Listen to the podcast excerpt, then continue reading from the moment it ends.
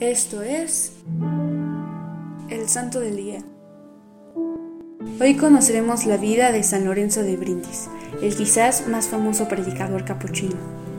San Lorenzo de Brindis nació en Brindis, Italia, cerca de Nápoles, y desde pequeño demostró tener una asombrosa memoria.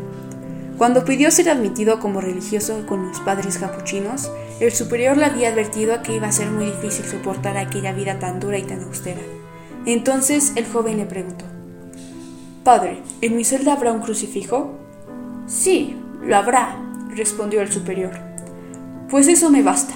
Al mirar a Cristo crucificado tendré fuerzas para sufrir por amor a Él cualquier padecimiento.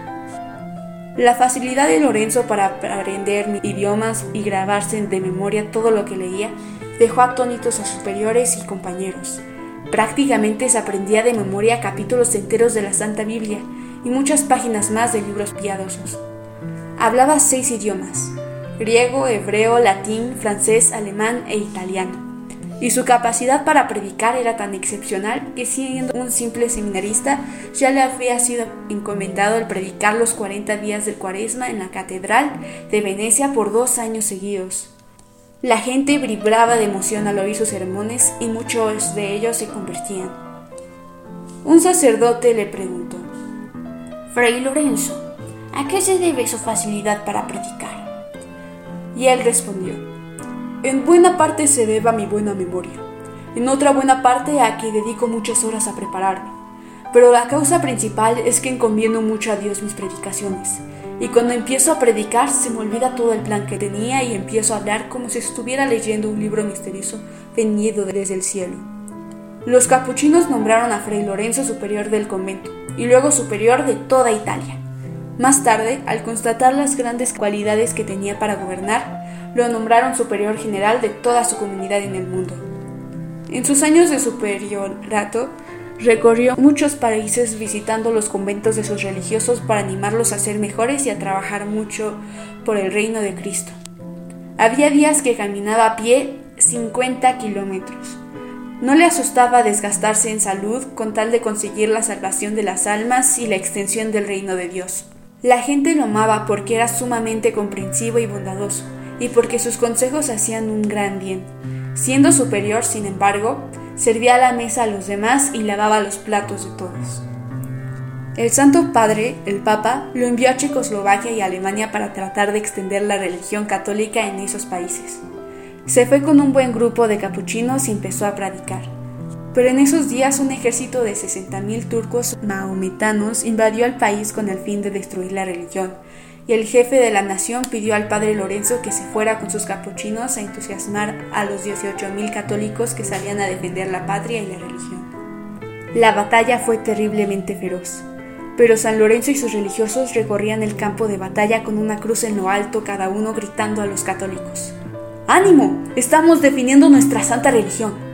Y la victoria fue completa. Los soldados victoriosos exclamaban, La batalla fue ganada por el padre Lorenzo. El Papa Clemente VIII decía que el padre Lorenzo valía el solo más que un ejército. El sumo pontífice lo envió de delegado a varios países y siempre estuvo muy activo de nación en nación dirigiendo su comunidad y fundado conventos, predicando contra los protestantes y herejes, y trabajando por la paz y las conversiones. Pero lo más importante en cada uno de sus días eran las prácticas de piedad. Durante la celebración de la Santa Misa frecuentemente era arrebatado en éxtasis y su orar era de todas las horas y en todos los sitios. Por eso es que obtuvo tan grandes frutos apostólicos. Dormía sobre duras tablas y se levantaba por la noche a rezar salmos. Ayunaba con frecuencia. Su alimento era casi siempre pan y verduras. Oía de recibir honores y se esforzaba por mantener siempre alegre y de buen humor con todos.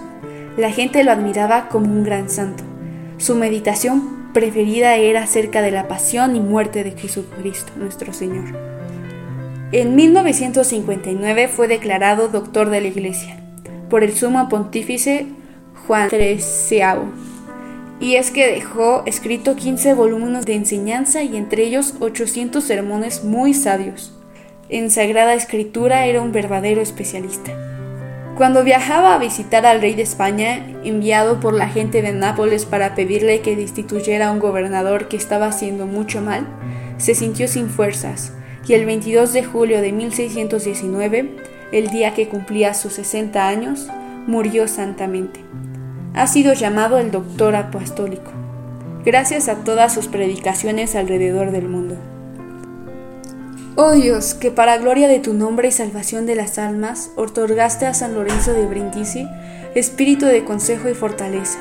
Concédenos llegar a conocer, con ese mismo espíritu, las cosas que debemos realizar y la gracia para ponerlas en práctica después de conocerlas.